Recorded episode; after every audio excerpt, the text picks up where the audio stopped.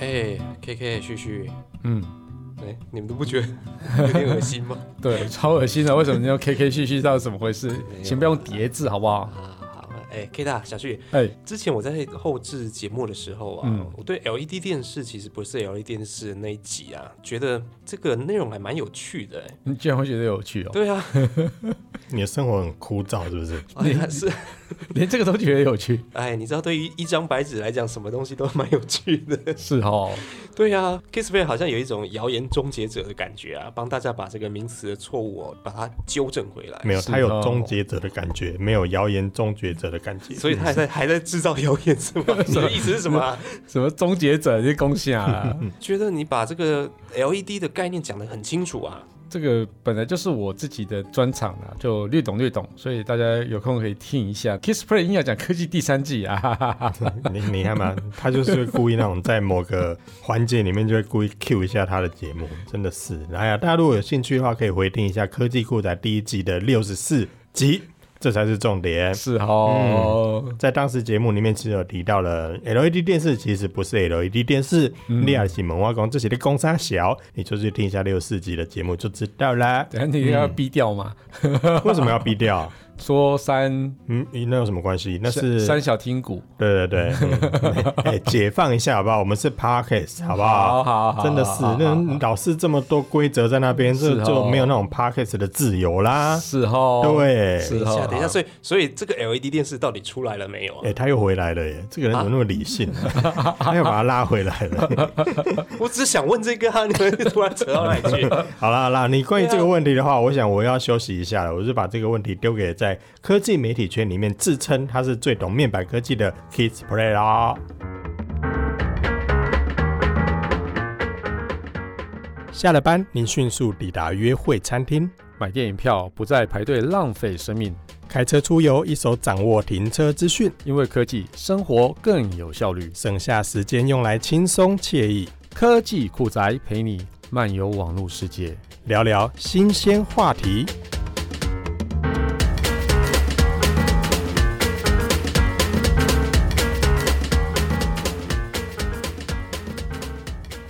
哎，所以 K 大，你要不要帮大家再解释一下，真正的 LED 电视到底是什么东西？这之前不是讲过了吗？但有些听众可能不想到，所以我们要把去年的节目重新再翻录一次，就对。不是，你现在人家听到这里，你要要大家再回去听六十四集，有什么关系？说不过去啊，OK 的啊。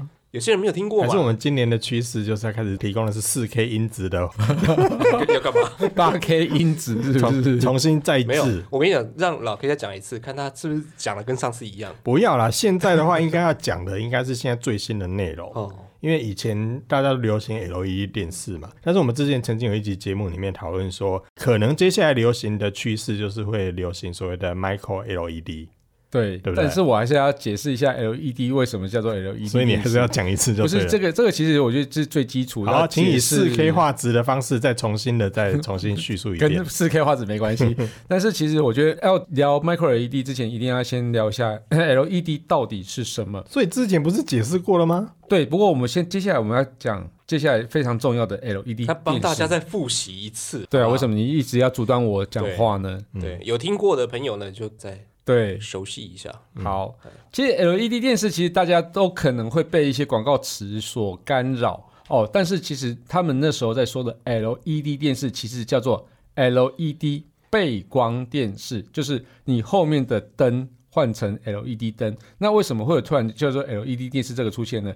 原因就是因为在早期的那个背光模组是使用 CCFL，所以它这个灯换掉之后，换成 LED 灯之后，它要强调说，哎，它就是 LED 背光电视，所以它把它称称为 LED 电视。但事实上，它不是 LED 电视。那什么叫做 LED 电视呢？真正 LED 电视就是非常多 LED 灯泡所组成的一个电视。那如果说以比较解析度比较低的，就是外面那种电视墙啊，就是很多灯泡 RGB 那种灯泡组合起来叫做 LED 电视。但是现在很厉害的东西叫做 Micro LED，它的灯泡越来越小，越来越小，越来越小，小到就是说可以跟 OLED 的那种 Pixel，就是它的像素一样大的时候呢，它就真的叫做 Micro LED 电视，画面会更细致。对对对对对，所以这是。最新的一个科技发展就是叫 Micro LED 这样子，嗯嗯，所以这种真正的 LED 电视出来了吗？呃，真正 Micro LED 电视哦，其实在今年的 CES 中，其实真的有出现的哦。哦，那其实是三星呐，三星它其实有推出两款哦，一款是一百一十寸跟九十九寸两个那种大小的 Micro LED 电视哦。那它今年其实会预计在推出更小尺寸的一个选择，但是它为什么一开始就要选择一百一十寸跟九十九寸呢？原因呢，Micro LED 的电视如果在同一个解析度底下，要做小电视的难度比做大电视的难度要来得难。对，一般我们来讲，做大电视很难嘛，嗯、但是小电视越来越难做的原因是因为它的 Micro LED 要做小，事实上是更难的一件事情。嗯、所以它在没有办法缩小的情况底下，它只能做一百一十寸跟九十九寸这两种的尺寸哈。那 Micro LED 显示器啊，跟传统的荧幕比较不同的话，它的 LED 啊，我们刚刚讲的，它就是变得更小嘛。所以它其实不太需要有什么背光模组，因为它本身就是会发亮。它也不用需要彩色滤光片，因为它本身就有带颜色，比如说 RGB 三种颜色这样子哈。那它本身就是自发光体嘛。那它其实啊有整面哦，它是采用 4K 的一个解析度，它总共塞了两千四百万颗的 RGB 那种灯泡，整个塞在这里面这样子哦，所以这个整个是非常的吓人哦。这样就构成一个叫 Micro LED 的电视，对对，所以真的出来了。嗯、但是你要离真的贩售，我觉得还是有一小段距离，这样子就还没有量产，是不是？对，我觉得还有一小段距离啊。嗯、对，就算现在出来也是非常贵啊，可能只有小旭买得起而已。那你看接下来推出的话，是哪些厂牌可能会出现呢？哪个厂牌推出哦？我觉得现在三星现在目前推出了，我觉得像是各个厂牌都有机会推出，但是但是我觉得唯一可能不会推出的厂牌是 LG。诶，为什么？对，因为它其实非常特别，因为它推出的是叫做 Mini LED 哦，Mini LED 我们等一下再讲。我们先讲说它为什么不推出，因为呢，它有一个非常厉害的技术叫做 OLED。OLED，嗯，那 OLED 其实跟 Micro LED 它其实有异曲同工之妙，它相同的东西就是说，它们的 pixel 都是自发光，它的也是每个像素自发光，然后它的那个反应速度也很快，对，然后它其实也可以全暗，整个对比也是非常高，嗯哼，哦，所以它整个控光的方式也是每一个像素都可以自己控光，所以基本上跟呃 Micro LED 一模一模一样样，只差一个就是说。嗯现在的 OLED 电视需要有彩色滤光片，嗯、那 Micro LED 不用彩色滤光片，但是他们整个在画质啊或显色啊，在什么技术上表现基本上是一样，嗯、所以 LG 不太可能做出一个 Micro LED 来砸自己的脚。嗯，对，我怎么可能推出一个可能最后表现起来跟 OLED 还蛮相近的一个技术，但是。这个我还要花力气花钱去做这些东西，但我自己本身 OLED 就已经够好了，嗯、为什么要做这件事情？嗯，对，所以它不太可能会先在现阶段推出这种东西啦，但它就会变成一种竞争关系嘛，对不对？对，Micro LED 基本上跟 OLED 会是一种算是都是一个很先进的一个显示技术，基本上他们两个就是一个会互相竞争的一个技术这样子。价格上面会有差异吗？价格上面目前看起来是 Micro LED 会，呃，因为它现在比较不成熟。所以它应该会最贵，嗯、对，那接下来才是会是 OLED，对，但是其实现在目前 Micro LED 都还没有推出电视来，嗯、所以我们也不敢讲到时候它推出的价格是怎样。不过以目前我来看的话，Micro LED 应该会比 OLED 还要来得贵。嗯、那现在以 OLED 电视六十五寸的电视，嗯、动辄就十万块嘛，所以 Micro LED 到底要多少钱，我也不晓得它到底最后会怎么定价。所以这样听起来，三星的挑战其实比较大哎。三星挑战很大，对，因为它其实基本上没有 OLED 电视这个东西，嗯，对，它使用的是 QLED，就是 Quantum Dot 的电视，但是在 Quantum Dot 的电视的话，它基本上是以 LCD 电视当成基础嘛，对，那 LCD 的问题就是说它的整个在哦、呃、会漏光。啊，所以它的整个在对比部分就没有像是哦 OLED 那么高，嗯，哦，当然也没有像是 Micro LED 那么高，嗯，对，然后另外在液晶部分会有延迟。对，那这两个的问题它没有办法解决底下，它现在唯一有解决问题就是在颜色的部分，它现在颜色基本上可以跟 OLED 的颜色可以基本上可以打成平手，因为它使用的是那 Quantum Dot 就是量子点技术，嗯、所以在颜色部分、显色性部分应该是可以打成平手啦。嗯、对对对，但是其他的液晶两个问题是没有办法解决的，所以它必须得推出 Micro LED 来去做应战，嗯、对对，不然它整个整个电视在被打假的。嗯，你有没有发现小旭怎么不见了？对，他现在在思考。我们我不空气啊，我是在认真的听课。对啊，K 大真的是这方面很专业的。对对啊，所以我想问说，那 OLED 比较强还是 Micro LED 这两个？对你，你觉得如果硬要比的话啦，应该跟 Mini LED 比。嗯，Mini Micro LED，Micro LED，对 Micro，对对对。哦，你刚刚小旭刚刚提到 Mini LED，我可能先聊一下 Mini LED 好了。对，那所以刚刚讲的，因为呃，LG 它没有推出那个 Micro LED 嘛，但是它其实会在次一级的机种推出叫做 Mini LED 的东西。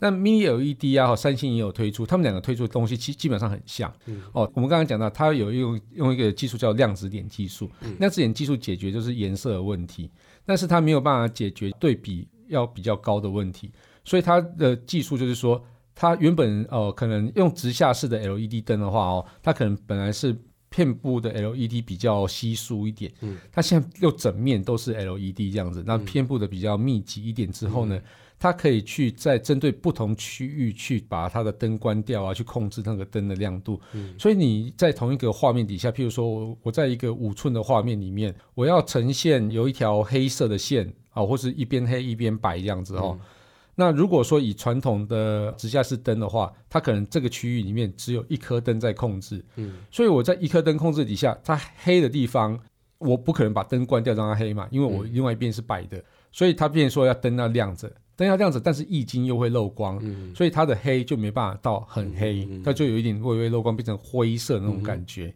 哦，有没有到灰色那么夸张？就是暗灰色那种感觉。嗯、但是如果是用 Mini LED 的话，哦、它的空光区域可能哦，刚刚那个同样大小里面，它可能就可以分成呃十区或一百区这样子、嗯、哦。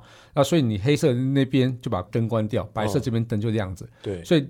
关掉那些地方，就算液晶会漏光，因为我灯关掉了嘛，嗯、所以它根本就也没有光上去，所以它黑色就会变成纯黑，嗯嗯，白色就会很亮，嗯，对，所以它整个对比部分就变得非常的好，嗯，更强烈，对对对，所以这个就是接下来呃，三星跟 LG 他们都会推出叫做 Mini LED 的量子点技术电视，嗯，那以 LG 的名称叫做什么？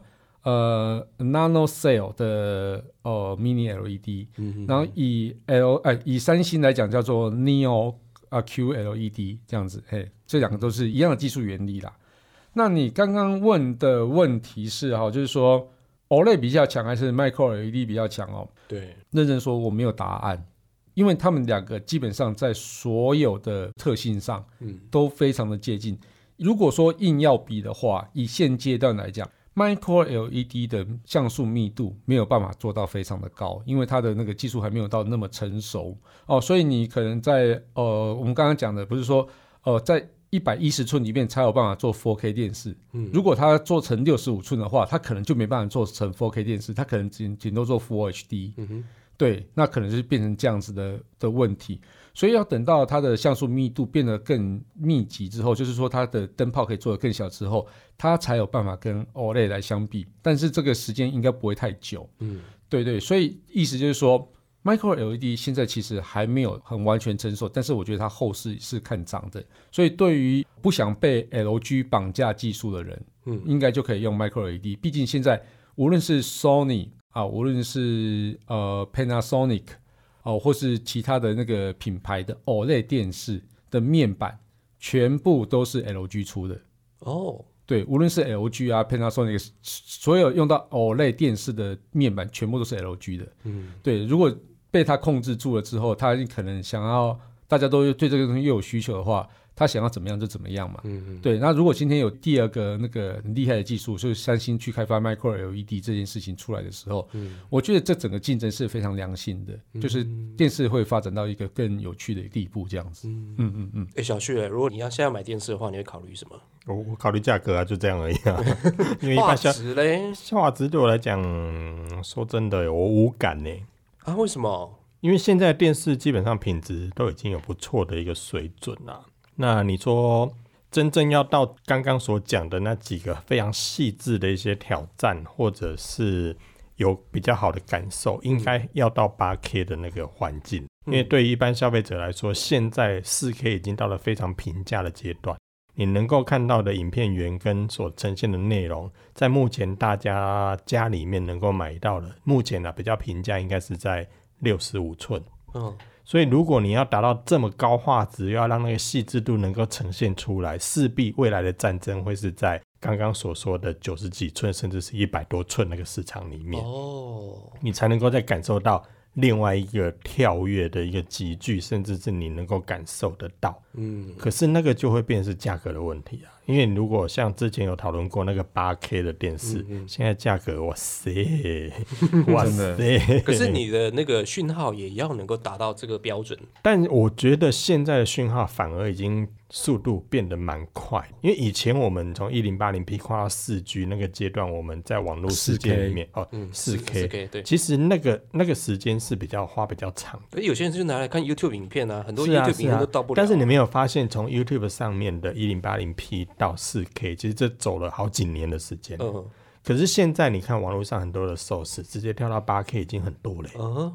所以这个片源从四 K 到八 K，我觉得目前在目前的所有的串流平台上，反而走得蛮快。而且五 G 又要来了，已经来了啦。已经来了。那只是说这个部分怎么样，在什么时间点会普及到行动装置上面？可是如果以现在在电视上来看的话，目前几个串流平台，说真的，他们的竞争也非常的大。所以其实你有看到哪？现在线上太多平台啦，嗯、所以如果要在里面从中杀出一条血路出来，一定是比谁提供的 source 是最完整的，嗯、甚至是最特别。所以，我们之前才会看到有几个平台，包含 Apple 都自己自制节目啦。嗯、这种之类，其实都是想要走出它的差异化。嗯，那怎么样让这些差异化变成说，我拥有最多八 K 画质？嗯，可是现在你就算拥有最多八 K 画质，可是大部分家里面都没有八 K 的电视啊。哦，对。所以你说下一个战争要让刚刚所说的那些技术能够。被消费者接受，一定要到这些产品到达消费者能够接受的价格。所以你的意思说，以后电视可能画面会越来越大，势必的啦。那我客厅也要越来越大啊。么么么，你有没有记得我们以前在讨论电视尺寸的时候，很多人都会说。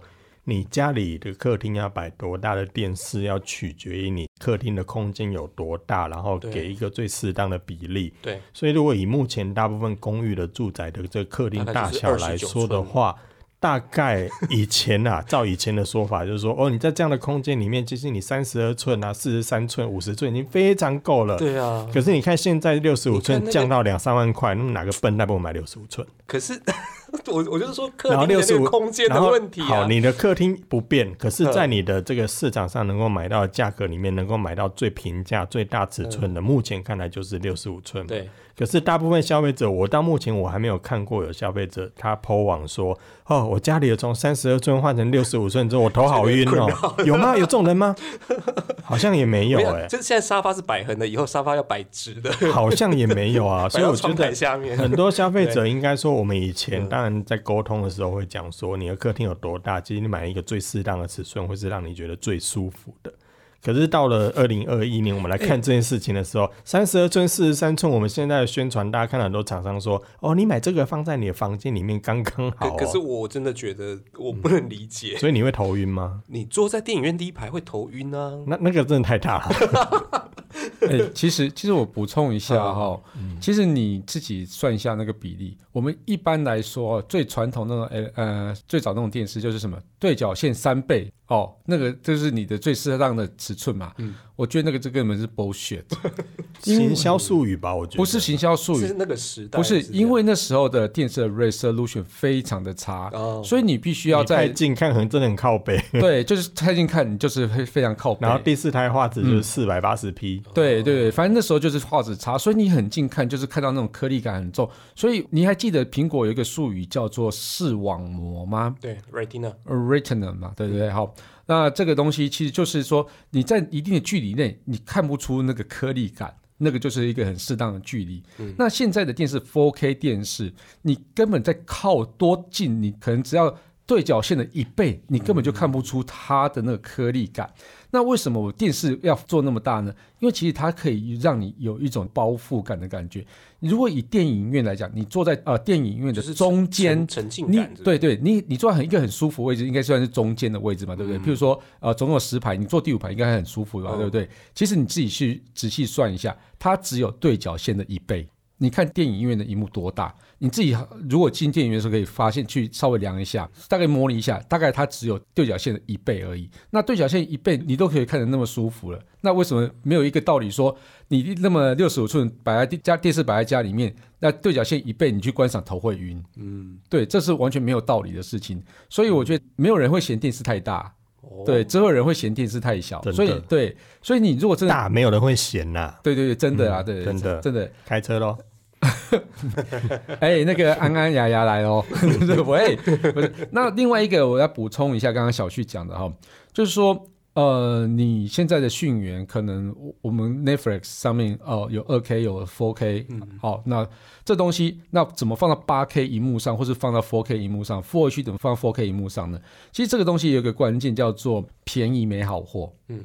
对，那为什么叫便宜没好货呢？因为其实，在很多电视，关键都是在有一个叫做画质提升技术的晶片，那个东西研发成本非常非常的昂贵，它必须要透过非常多的演算法、非常多的人工智慧的方式，或是类神经网络的方式去演算说，嗯、哦，我这个从呃假设四八零 P 把它变成 4K，或甚至把它变成八 K，嗯，那这东西要怎么办？把它变成这么大之后，你画面不会糊掉那种感觉，嗯、就是我们讲的是那种数位放大那种感觉。哦、所以它这个就要靠很多演算法去去做一些数位修补，哦、而且是及时的数位修补，嗯、把它补成八 K 或是四 K 这样子那么精细的荧幕啊、呃，精细的画面。所以你可以其实可以欣赏到一些老片，及时的就可以去换成一个你 4K 电视可以看。看得非常舒服的一个影片，嗯，所以这是叫做画质提升晶片的一个最重要的地方。那这个技术呢，像是无论是 Sony 嘛，嗯、啊，三星、LG 或是 Panasonic，、嗯、其实他们的技术都非常的好，因为他们本身做电视经验就很多了，所以在他们加上他们本身资本也是雄厚了，所以才有办法去研发这个。嗯、所以你说，呃，六十五寸的的这种电视，你去卖一个很便宜的。价格，那它一定有它的吸引人的地方，嗯、但是它也有它不足的地方，嗯、所以真的就是说，你一分钱一分货，电视其实本身就是这样。所以你们的意思是，如果这个显示技术能够做到好的话，电视越大就越好吗？当然啦，其实主我觉得主要还是环境的问题了，因为刚才老 K 讲的那些事情哦，在之前还在普及第四台这样的一个服务的时候，我觉得它是成立的。因为第四台给的片源的画质就很差，嗯，所以如果你买了四 K 电视，甚至你买了八 K 电视之后，你把四百八十 P 放到四 K 或八 K，你就觉得那真的很想吐血。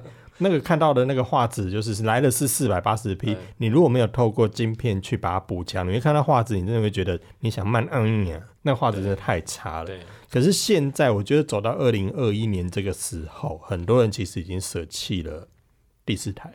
嗯，直接就是用机上盒，那当然不免俗的机上盒上面还是有很多的老旧片源，甚至是来自于第四台上面的片源，是来自于就是那种真的画质比较差的。对，那种如果你的收视的主要途径就是第四台，那么你买了电视的话，你可能就需要刚才老 K 讲的那些有强大的晶片来做补足，让画质不会来源这么差，你看到的也是这么差。嗯，可是如果你的收视习惯，我们今天来到二零二一年，很多人是根本已经没有所谓的第四台。嗯，我家里也不申请了，我家里能够看的片源就是来自于 YouTube 看新闻，嗯，或者我就是来自于呃，刚刚也也我们以前所说过的一大堆的一些线上串流的影音平台，对，他们给的片源都已经算是高画质了。